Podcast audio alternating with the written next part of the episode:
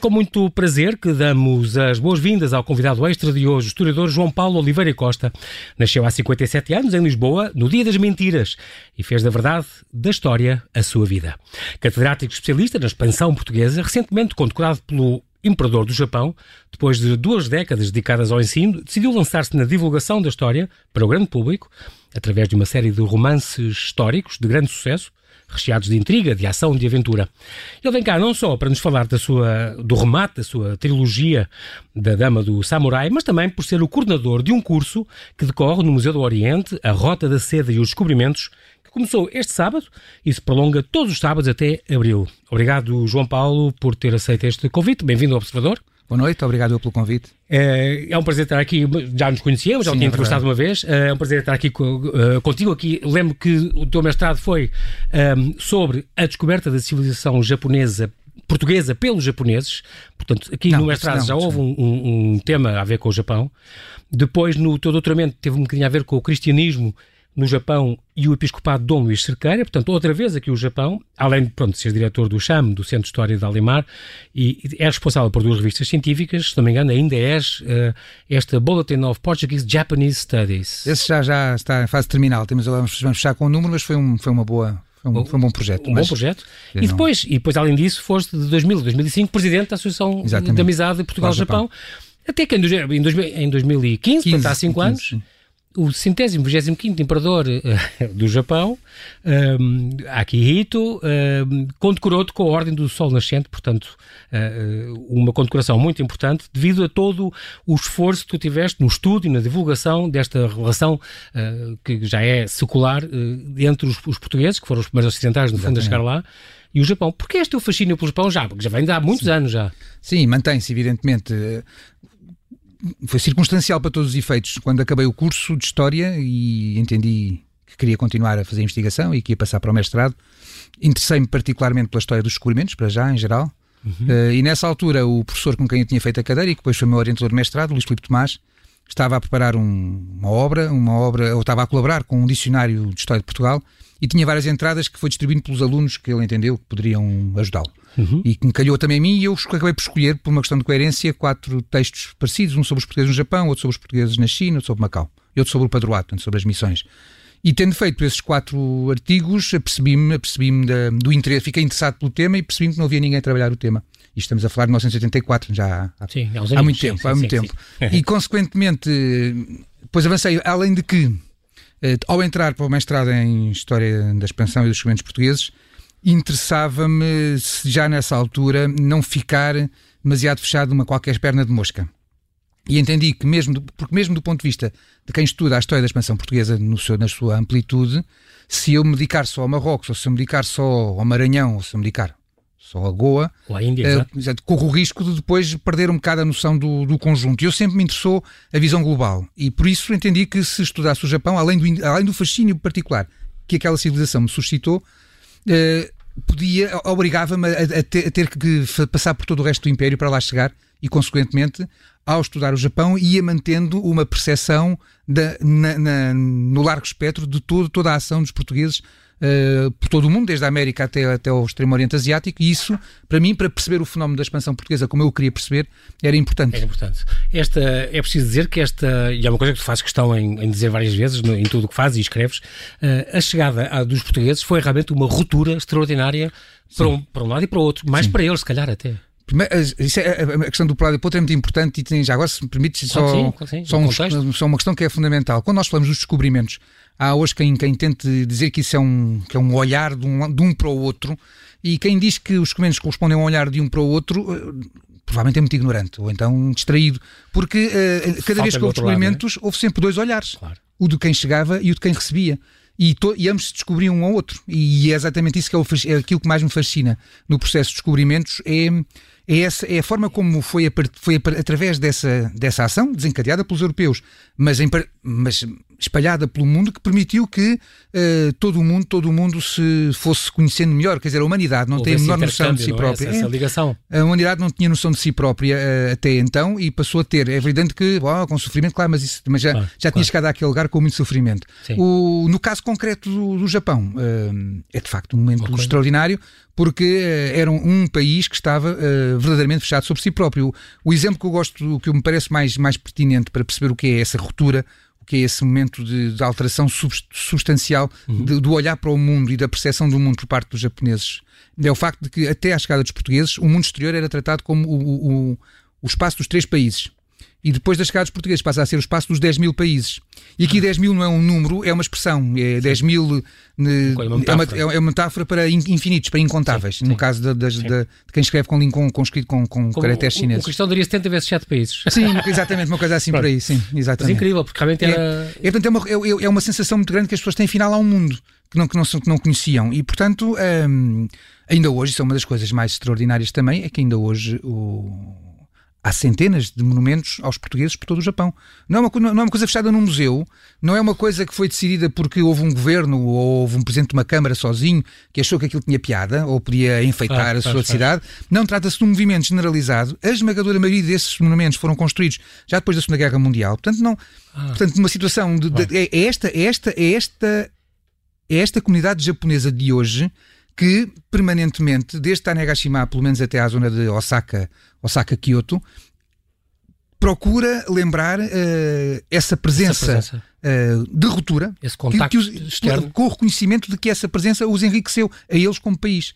Mas, mas essa... na altura, ver essas estátuas e, e, esse reconhecimento não vai um bocadinho contra aquela ideia de que nós fomos um bocado expulsos e eles voltaram a fechar-se? Estou a falar a pensar concretamente não, não, não, não, não, esse, digamos, no limite isso facilita. Não, é verdade, é verdade que os portugueses foram, foram expulsos, mas os japoneses têm, têm, sabem bem porque é que o que expulsaram foi uma religião Sim. que, na, na, sua, na sua liberdade, entenderam que não era propícia ou Sim. não era interessante politicamente para o país. Uhum. Uh, isso isso é uma coisa do passado, é que felizmente nem, todo, nem todos cultivam o passado como se fosse um presente. E portanto, no caso do Japão, é um, há um entendimento muito claro que naquele tempo aquela decisão foi a decisão legítima daquele governo, mas que os japoneses hoje querem. Mas houve um contributo que ficou e que. Exatamente, uma coisa é ter até uma crispação em função de, um, de, uma teimosia também dos mercadores portugueses que continuaram há algum tempo a alimentar uma missionação clandestina a teimosia indiscutível dos missionários europeus, que apesar de todas as ordens de expulsão, nos respeitaram e permaneceram clandestinamente no país até ser, até serem capturados e executados, claro. e alguns deles até morrerem em paz, tanto quanto, mas a morrerem de morte natural nos esconderijos onde estavam. Uhum. Mas, portanto, é essa, essa, essa diferença que houve naquele tempo, hoje não é aquilo que é valorizado. O que é valorizado por ambas as partes, e bem, é a maneira como uh, houve um convívio pacífico, na maior parte dos casos, um, com um impacto económico significativo no Japão, com um impacto importante para nós portugueses também na economia, nomeadamente na economia do Estado da Índia, que durante cerca de 50 anos viveu em grande, com uma das maiores receitas que chegava à alfândega de Goa era o resultado da, da, da operação comercial do Japão. E isso, isso, era, isso realmente foi relevante.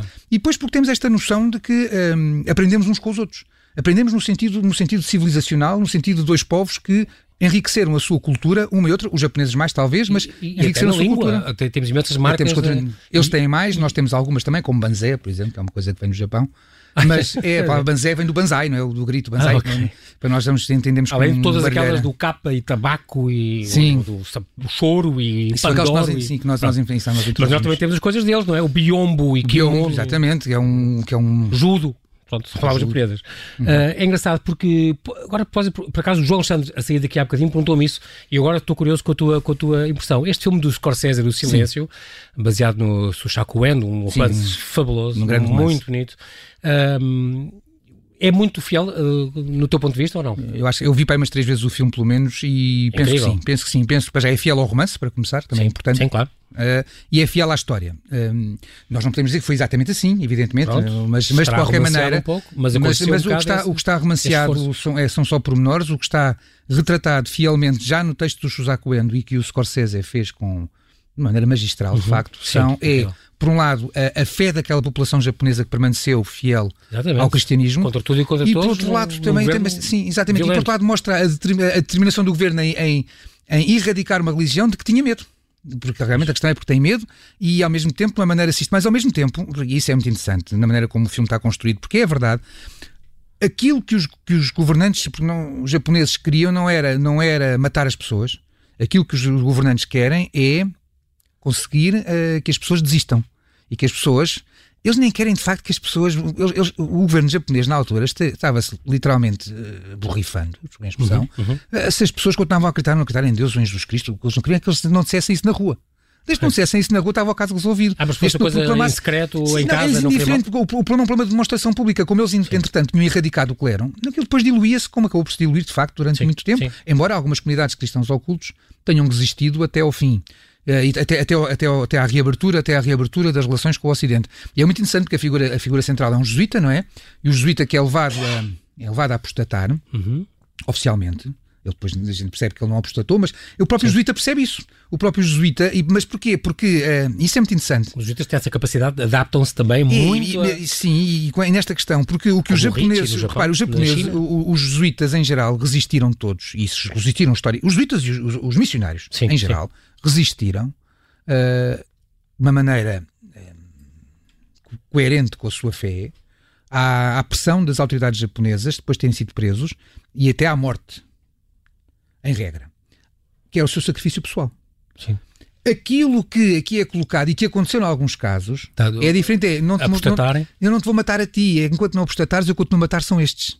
Que é o povo. Exatamente. E é nessa altura que o jesuíta vacila claro. e que acaba por oficialmente. Não, não está a dar a vida a ele próprio. Isso, isto é muito interessante, porque há um caso, e eu não sei se o Suzaku Endo tinha isso em mente, mas devia ter, porque há uma figura que aparece no filme, um jesuíta renegado. Exato. Que é o Cristóvão Ferreira. Uhum. E eu digo, eu digo isso na minha tese de doutoramento e, e acredito nisso, e acredito, e acredito uh, verdadeiramente que foi isso que se passou uhum. uh, no seu espírito. Uh, o, o Cristóvão Ferreira, de facto, esteve, foi sujeito à tortura da fossa em 1632 ou 1633, uhum. e ao contrário de todos os outros, uh, a certa altura tirou lá o braço, de onde, onde, o braço estava livre para poder, para poder desistir, anunciou que desistia. E tendo desistido, oficialmente abjurou.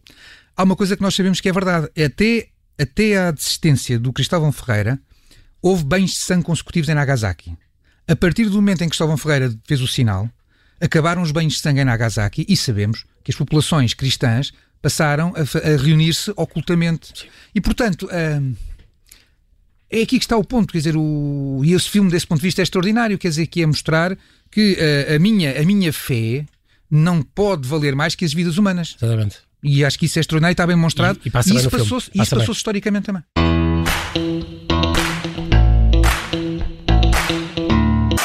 Voltamos à conversa com o nosso convidado extra de hoje, João Paulo Oliveira Costa, que nos traz o seu profundo conhecimento sobre nossas relações com o Japão e nos fala do curso que orienta, passa a expressão, no Museu do Oriente. Uh, mas eu não queria deixar ainda fugir, João Paulo, a questão do Japão, para mim é super interessante e, e és das, das pessoas que talvez mais conheça esta relação. É verdade que nós, que nós além da típico saber da espingarda em Tanegashima, o primeiro hospital no Extremo Sim. Oriente foi também os portugueses que levaram? Sim, o hospital no, como nós o concebemos, como nós o concebemos Sim, de uma maneira ocidental. E, não, e, e, ligado à cirurgia, ligado à cirurgia interventiva, que é ao contrário do que é a medicina chinesa. Portanto, o, primeiro, o, primeiro, o primeiro hospital de matriz ocidental foi de facto criado por Luís de Almeida, que era um mercador que acabou, por, acabou depois por se tornar jesuíta. E é muito interessante, já lá estive, isso já, já há muitos anos, em Oita, que é a antiga FUNAI, Uh, ainda existe hoje um hospital Luís de Almeida, onde, uh, portanto, em, nome, em homenageando, em homenagem ele, e recordando essa, essa figura importante uhum. para o país, onde há uma sala que tem azulejos com. Acho que tem uma torre agora já não me lembro, estive lá já há uns anos, uhum, uhum. e que tem também uma, maquete recriando o que seria, o que terá sido a estrutura desse, desse, desse, do hospital original nos anos 50 do século XVI. Um, é preciso também dizer que, para quando a tua biografia do Luís de Frois? Eu lembro Isso, que é um desejo antigo que tu é tens. É verdade. É, um... Estes é verdade, é verdade. É um, tal, é um jesuíta fascinante. Luís Freud nasceu em 1532 e morreu Sim. em 1597 no Japão. Amigo do Shogun. É uma figura extraordinária que eu, enquanto não tive tempo de fazer a biografia histórica, o usei como personagem central no, na, meu, na minha trilogia. Uh, nos dois primeiros volumes, porque entretanto a trilogia estendeu-se até 1620, mais ou menos, e, e o Luís Flores morreu em 1597, e, e ao contrário do que fiz noutros. Eu já tive outros romances onde hum, as pessoas que morriam depois apareciam mais ou menos como espíritos, no, no espírito de um amigo que está vivo, com a maneira de os manter, de continuar a explorar uhum. as personagens. Mas isso era numa brincadeira que, no caso do Freud, eu não queria, nunca quereria, nunca quereria fazer. Uh, Luís Freire é uma figura extraordinária. É, o Claude Lévi-Strauss, que foi um grande antropólogo, uhum. classificou como talvez um dos primeiros antropólogos da história, quando tem um texto em que equipara a civilização europeia à civilização japonesa sem fazer nenhum comentário, dizendo somos opósitos uns aos outros, mas afinal somos, uh, somos igualmente somos igualmente civilizados e somos igualmente polidos. E com um uma das comparações que é um caso único na história da Igreja, inclusive, é porque provavelmente foi um dos primeiros padres que exprimiu por texto, embora o texto tenha ficado guardado até ao século XX, uh, que o pecado é relativo e que não é absoluto.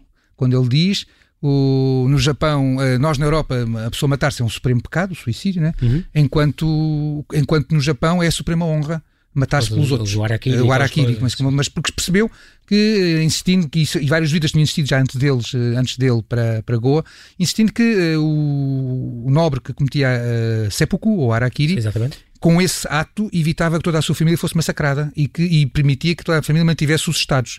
Se ele não fizesse isso, eram todos atacados, eram Portanto, todos destruídos. De certo modo, imolava-se, Imolava, exatamente, era um sacrifício pelos outros. E é nesse sentido que eles tentam ver. Mas, mas é sobretudo esta noção. O Freud tem noção de que, tendo vivido tanto tempo naquele, naquele mundo extraordinariamente elevado, educado, mas diferente, ele percebeu de facto que uh, as coisas os absolutos não são assim tantos e que há uma, e há uma certa relatividade na, nas civilizações e isso para uma figura do século XVI dizer, é, é notável, para aquele tempo, porque é? ainda hoje nem toda a gente pensa assim exatamente, e é, bom, nós somos pessoas diferentes, cada um tem a sua maneira de pensar. sempre que foste tu que dizias isso, que foi o primeiro ocidental a experimentar a acupuntura. Exatamente, que é outras coisas extraordinárias. há, um, há um texto, há um padre que chega, ainda jovem, e que diz, e aqui na, na, no quarto ao lado está o padre Luís Freud deitado uh, e espetam-lhe umas agulhas e não sangra. E, portanto, e não sei, portanto, é, é, tem que ser a, a acupuntura. Este relato já com quase 400 anos. Exatamente. um, num tema que tem um bocadinho a ver, mas é um bocadinho diferente, a questão de, um, em, em 2006, portanto, em, em março de 2006, portanto, já há uns anos, tiveste, passaste uns dias em Nova York porque houve lá uma exposição sobre as artes e a experiência colonial portuguesa. Sim. Um, tu, foste tu que abriste os trabalhos, aliás, é verdade. e que dizes que, uh, e aí falavas, e há uma coisa que, piores motivos, se calhar, voltou agora à baila a falar-se disso, o que torna tão interessante o caso da arte colonial portuguesa, a questão de ser uma coisa tão precoce, porque nós, eh, tu, sete décadas antes, uh, uh, mais cedo que outras experiências europeias, a longevidade, nós fomos desde Ceuta em 1415 até uh, a entrega de Macau, em 1999, e a diversidade, quatro continentes, onde nós chegámos e, portanto, uhum. tudo isso conseguimos absorver e ter. Um, ainda mantens, como é que tu vês agora estas polémicas que têm havido com devolver, não devolver estas, estas histórias? O, este, devolver problema ou falso problema, a, a questão da, da, arte colonial e da importância que tu sempre atribuíste. São coisas, pois, o devolver é um, é um falso problema, não, não, tem, não tem. Eu, aliás, eu escrevi algo dei a minha opinião publicamente sobre o assunto uhum. e, e, não, não, tem, não faz sentido por duas razões. Eu acho que as pessoas que fizeram, fizeram essa proposta eh, na matéria são profundamente ignorantes da matéria em si. Ou seja, sim, sim. antes de fazer uma proposta dessa é melhor perguntar o que é que há cá. E o que é sim, que veio? O que é que veio e como é que veio? O inventário, sim. Porque nós o que nós temos nos nossos museus, eh, em primeiro lugar, são uh, peças antigas Uh, compradas. E o que foi comprado foi comprado. Uh, compradas e muitas vezes compradas e percebe-se nos museus, quem for aos museus e andar por lá e percebe. Etnologia, por exemplo. E compradas uh, por encomenda. Quando nós temos, por exemplo, as, aqueles celebérrimos saleiros do Benin em Marfim do século XV, estão representadas figuras portuguesas. Ora, não se está a pensar que um, um artesão do Benin que nunca tinha visto um europeu se faz aquela peça com um português não, é, não seja outra coisa senão na, na lógica de fazer a troca que fez. Claro. Uh, ou da mesma maneira, Nambã, ou, ou como, a, como os crucifixos. A da China. Ou... Exatamente. O, o, nós temos peças de porcelana. Também mudámos a maneira de pintar Exatamente. Deles. Nós temos peças de porcelana no Museu de Arte Antiga. Temos uma peça no Museu de Arte Antiga que já tem logo a esfera armilar, ou seja, Exatamente. os portugueses chegam e encomendam. Ora, se encomendaram e compraram, claro. Por amor de Deus. Depois, mesmo o que nós temos, mesmo que nós temos eh, ligado às, às culturas indígenas, africanas e uhum, americanas, uh, em museus etnográficos, uh, são, são coisas do cotidiano que eles têm lá iguaizinhas ou melhores do que acho que nós temos cá. Isso sobretudo, não, eu acho que nestas coisas, eu, eu escrevi e digo publicamente, sem qualquer, sim, sim. Sem qualquer dúvida. No dia em que aparecer uh, uma carta de um governo qualquer, de qualquer país, não tem que ser de mais colónia, a dizer, os senhores têm aí, Do os todo. senhores têm aí uma, esta peça que para nós é muito importante, pelas razões, e não vou aqui caricaturar situações, pelas razões que sejam, e, e, nós pedimos que a devolvessem. Se isso fosse lógico, eu defendo que essa peça devia ser devolvida, desde que, exatamente, tivesse, não, tivesse uma, uma razão, uma razão Sólida. E mesmo, e até dou de barato que até possa ter sido na altura adquirida justamente através de um negócio qualquer. É, mas é para aquelas pessoas faz uma, faz uma diferença e para nós não faz. Portanto, eu, eu dou isso todo de barato, por exemplo, é uma coisa muito interessante. E, mas isto também traduz, além de traduzir uma ignorância, porque nós não temos cá essas peças que saiba, Uhum. Os franceses têm a crónica da Guiné, por exemplo, mas isso é outra história. E foi roubada. Sim, sim. E foi claramente roubada, foi nas pilhagens das invasões francesas. Mas eu acho pois. que onde ela está, está muito bem, não, não, isso não, não me provoca qualquer, qualquer, qualquer dificuldade. Mas há um outro problema com, nesta proposta, agora recente, uhum. eh, além da ignorância sobre o que é que se passa nos museus, há um racismo para todos os efeitos que é, há duas coisas extraordinárias. É não se saber o que é que está a passar em África. E em África, eu tenho a experiência de andar por lá, o que se passa em África neste momento é que os países africanos estão a olhar para a sua história como uma história multicultural. Ou seja, ninguém pode fazer a história de nenhum país africano contemporâneo sem o colonialismo. os, isso faz sentido, faz lá. parte da história. E, portanto, por isso é que, quer em Cabo Verde, quer em Moçambique, quer noutros sítios, há património de origem portuguesa, que é património Unesco, por proposta dos governos nacionais, não por proposta dos portugueses. Ou que, por exemplo, a Namíbia ainda agora reclamou e obteve da Alemanha um padrão do Diogo Cão. Ora, os portugueses nunca colonizaram a Namíbia. O padrão é, um, é, um, é, um, é uma peça deixada pelos portugueses no século XV que realmente para a Alemanha era uma peça, era uma curiosidade, mas para a Namíbia é um ato quase fundacional do seu país, porque o mapa político africano de hoje, mal ou bem, é uma política que tem uma interação, tem uma relação com a, com a ação dos europeus no continente a partir de meados do século XIX. E, portanto, o que nós assistimos hoje em África, ou, por exemplo, o caso de Cabo Verde, ou o caso de Moçambique, com estátuas, que até foram algumas delas retiradas da praça pública, em 75, o que é normal. Uhum, sim. Passou o tempo, e foram repostas porque, não já tanto, não como símbolos do colonialismo, mas com símbolos da história, da história nacional. Claro, o Vasco claro da Gama na ilha de Moçambique, uh, sei lá, o Diogo Gomes, na, o, não, o Diogo Gomes na, no platô da cidade da Praia, por exemplo, são dois casos, são dois casos sim, que eu já sim, vi sim. e que sei do que estou, sei do que estou a falar. Ora, no momento em que uh, os africanos olham para a sua história como multicultural, vamos nós olhar para a nossa comunidade cultural e depois há outro problema. Quem são os cidadãos portugueses? É que há outra coisa, eu que eu saiba, no meu país não somos todos de origem europeia. Há milhares e milhares e milhares de cidadãos portugueses, nascidos alguns, muitos deles, inclusive já em Portugal, que são cidadãos de origem africana, de origem asiática ou de origem americana. Uma vez fizeram uma pergunta, então, mas acha que, os, que as pessoas lá em África não devem ter o usufruto das peças que nós temos cá? Eu disse, é, as peças que nós temos cá são iguais às que eles têm lá. Portanto, não vejo, não vejo aí uma necessidade. Agora, eu pergunto ao contrário. Então, os cidadãos portugueses, porque é, imaginar Portugal como um país branco é um racismo, julgo eu. Tendo em conta que hoje somos um país muito. Somos, eu, eu, sei lá o que é, que é ser branco hoje em dia. É verdade, sei lá o que é, que é ser negro hoje em dia. É, eu, só de falar disso já estamos a entrar no campo do racismo, claramente, porque estamos a separar-nos de uma maneira que é injusta. Se, se, as pessoas, por causa de uma cor da pele, são injustiçadas, isso é uma coisa que se tem que resolver, tem que, ser, tem, tem que se resolver, mas. Claro. Mas, mas, mas há uma coisa aqui fundamental que é o meu país hoje, os nós, os portugueses, somos um país multiétnico. Isso é multicultural. E, portanto, as origens dos diferentes, eh, os, os antepassados, os nossos antepassados não são todos europeus. E se ah. não são todos europeus, todos os nossos antepassados devem estar representados nos nossos museus, para usufruto dos portugueses.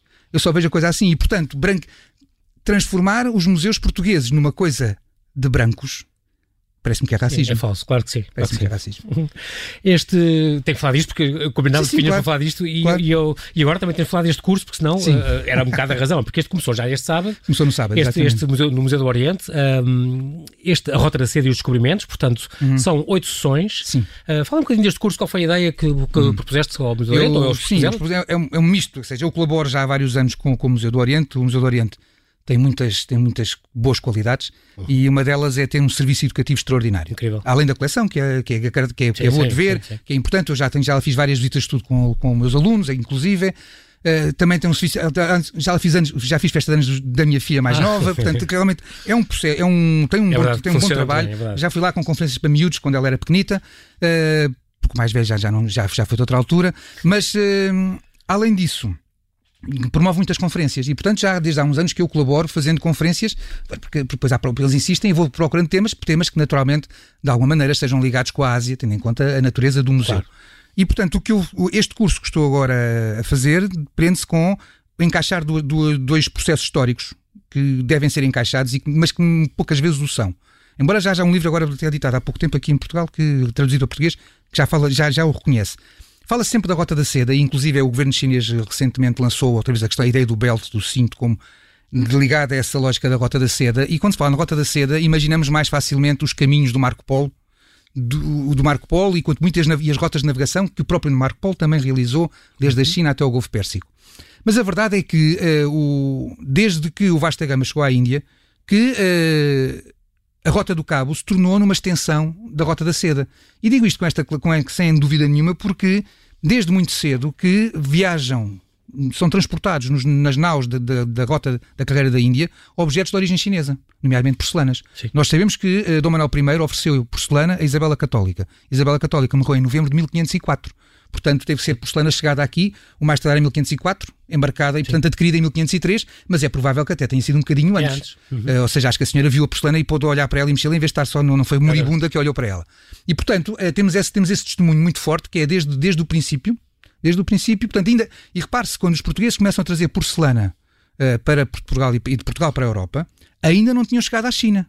O que, o que, dá, o que dá exatamente este, esta ideia do que é a Rota da Seda, que é um eixo de comunicação que não exige que as pessoas façam aquilo que o Marco Polo fez, mas que é uma raridade, que é ir de uma ponta à outra.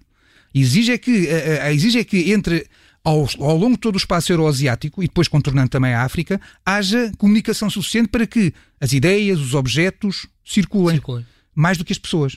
Na, na, na, sua, na, sua, na sua totalidade. E, portanto, peças produzidas na China começam a desembocar em Lisboa a partir do início do século XVI. Mas essa rota antigamente era por terra. A prima, a prima, no, Veneza, no, início, para... sim, no início é por terra, mas Samarcanda e aquelas terras. Sim, e essa, essa rota perdurou. Uh, mas e, e, a primeira ação que eu dei, que acabou no século III a.C., ainda ficou, ficámos só em terra. Mas, tu mas, mas no próximo sábado, sim, sim, invoquei, porque, porque já peças, sim, porque já há peças do Neolítico chinês encontradas em contextos arqueológicos do Mar Cáspio.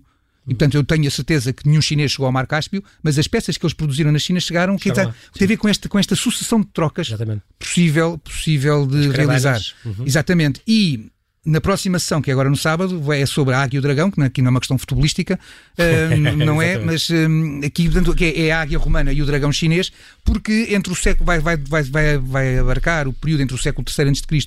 e o século III da nossa era, porque foi no momento em que nas duas extremidades da Eurásia Uh, despontaram dois impérios poderosos e muito consumidores. Alexandre consumidores de luxo. Alexandre. Não, já mesmo os romanos, já o Império Romano mesmo, ah, o Império pronto. Romano okay. e o Império Chinês dos Han.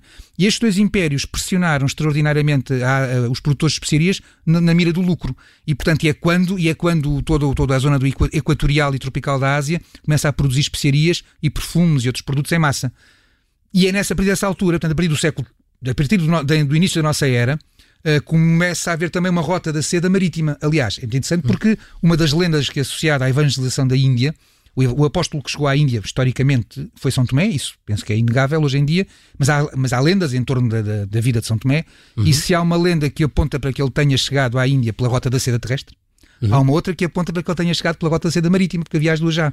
Ou seja, eu já estive em Cranganor, que é entre, é entre Coxim e Calicut, já estive aí no santuário que eh, pretende-se, ser, saber, ser o local onde ele desembarcou, vindo do Mar Vermelho.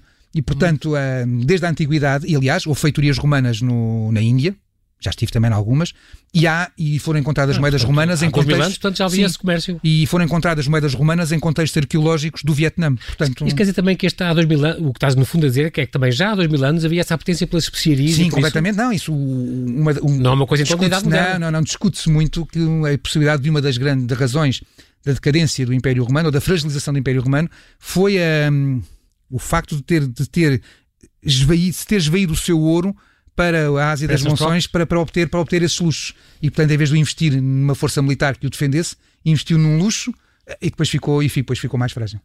Muito bem. Segues depois, então, pelo terceiro sábado, onde falas das pulsões globalizadoras na Eurásia e já, tens, já, já mete o budismo, o cristianismo e, o, e, o, o Islão. E o Islão, o Islão, não é? o Islão que aparece no centro da Eurásia e que é o mais é o maior agregador. É. É, e depois então avançamos até Marco ao encontro, Polo, até avançamos ao encontro dos descobrimentos em que uh, esta, estas práticas que ocorriam, uh, e, e enfim, repare-se, por exemplo, nós em Portugal tínhamos o livro de Marco Polo, pelo menos desde, está, está registado na livraria do Rei Dom Duarte, e nós temos uma visão do mundo que é conhecido, nomeadamente através do célebre mapa de Fra Mauro, que é um mapa produzido em Veneza em 1457 por encomenda do Dom Afonso V e do Infante Dom Henrique, que é um mapa muito interessante porque é um mapa que inclui a ideia do mundo antes dos descobrimentos e acrescenta umas tímidas já referências às primeiras navegações dos portugueses em direção à costa da Guiné. E nesse mapa nós temos a noção daquilo que se imaginava que fosse a Terra, um, ou não é que fosse a Terra, do que fosse a superfície da Terra, uhum. quase só ocupada por terra e com poucas águas circundantes, no caso daquela, daquela, versão, daquela versão geográfica. Havia uma outra depois que imaginava o Índico como um lago fechado. Mas uh, a partir daí, uh, aí temos as informações também do Marco Polo. Portanto, há uh, a Europa. A Europa, é um, por essa razão é que a Europa se foi, acabou por ser a protagonista e a desencadeadora da tal pulsão globalizadora definitiva.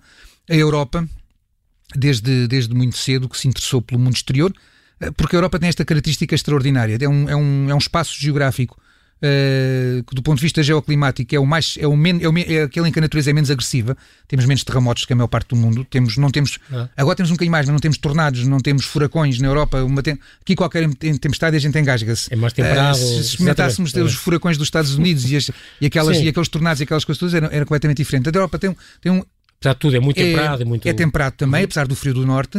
E ao mesmo tempo não tem a riqueza que tem, o, que tem um continente asiático e que se sabia que havia. E, portanto, entre as condições ideais para o desenvolvimento de uma sociedade eh, ambiciosa Uh, e os estímulos e os estímulos para ir procurar a riqueza que, que, deixou de ser acessível quando o mundo islâmico se interpôs entre o Mediterrâneo e o Oceano Índico foi um, a razão porque uh, a Europa através dos portugueses vai começar e um processo de globalização. essa expansão. Exatamente. Uh, exatamente.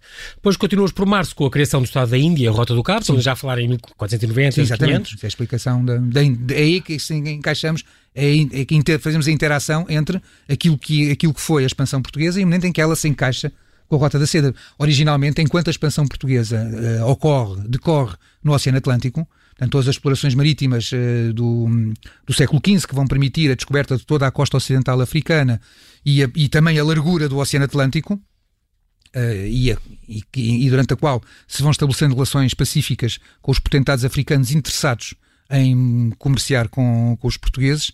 Eh, enquanto, isso, enquanto, enquanto estamos nesse, nesse meio e nessa área geográfica, de facto, os descobrimentos portugueses não têm nada a ver com a Rota da Seda. Então, são, são um processo, são um processo geopoliticamente sim. distinto e separado. Uhum. Agora, a partir do momento em que os portugueses a partir do momento em que os portugueses começam a navegar de Moçambique para norte ao longo da costa africana, já se, já se vão de, de acabaram já por estar em, em contacto com com esse mundo que, que interagia à escala global, do, ao nível da Eurásia. Ou da, mas, a partir do momento em que chegam à Índia, então a, a colagem está feita. E, portanto, a partir daí, a, a expansão, a, a, rota do cabo, particularmente, a carreira, aquilo que é, nós chamamos também a carreira da Índia, passa a ser indiscutivelmente, olhando na, larga, na, no, na macro-história, é indiscutivelmente um novo apêndice e, uma nova, e um novo eixo de, daquilo que nós designamos como rotas da seda. Atenção, rota, a expressão rotas da seda hoje, quando ela foi criada no é, século XIX é por, um, por um viajante, por um, por um aventureiro sueco, era de facto um trilho, era, era uma estrada, era uma uhum, estrada, era, uhum. era, a estrada que ele andava a fazer no, suponho que a sul do deserto do Taklamakan,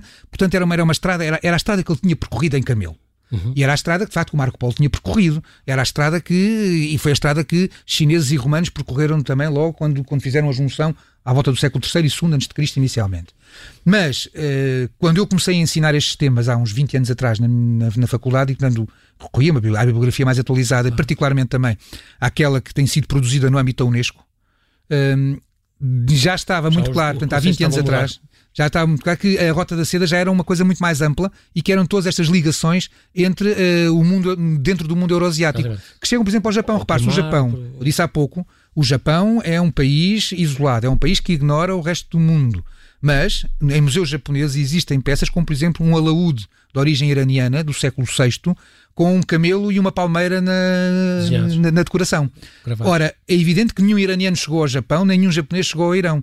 Mas como apesar de tudo havia um mínimo de comunicações entre a China, a Coreia e o Japão, um objeto que se deslizou, deslizou ao longo do, dessa, desses, desses trios, acabou por ser embarcado e ser vendido a um japonês e hoje está no Museu do Japão. Fica aqui este convite para este curso que está a decorrer então no, no Museu do Oriente, ainda vai a tempo, se quiser apanhar as sessões restantes aqui com o João Paulo Oliveira Costa, vale a pena este, este, este, aprender um bocadinho mais sobre esta, esta Rota da Seda e nós infelizmente não temos tempo para mais. João Paulo, quero-te agradecer mais uma vez por teres partilhado um connosco Obrigado. as tuas ideias sobre o Japão e sobre esta ficção histórica e o Museu do Oriente, este curso que vais, estás a coordenar.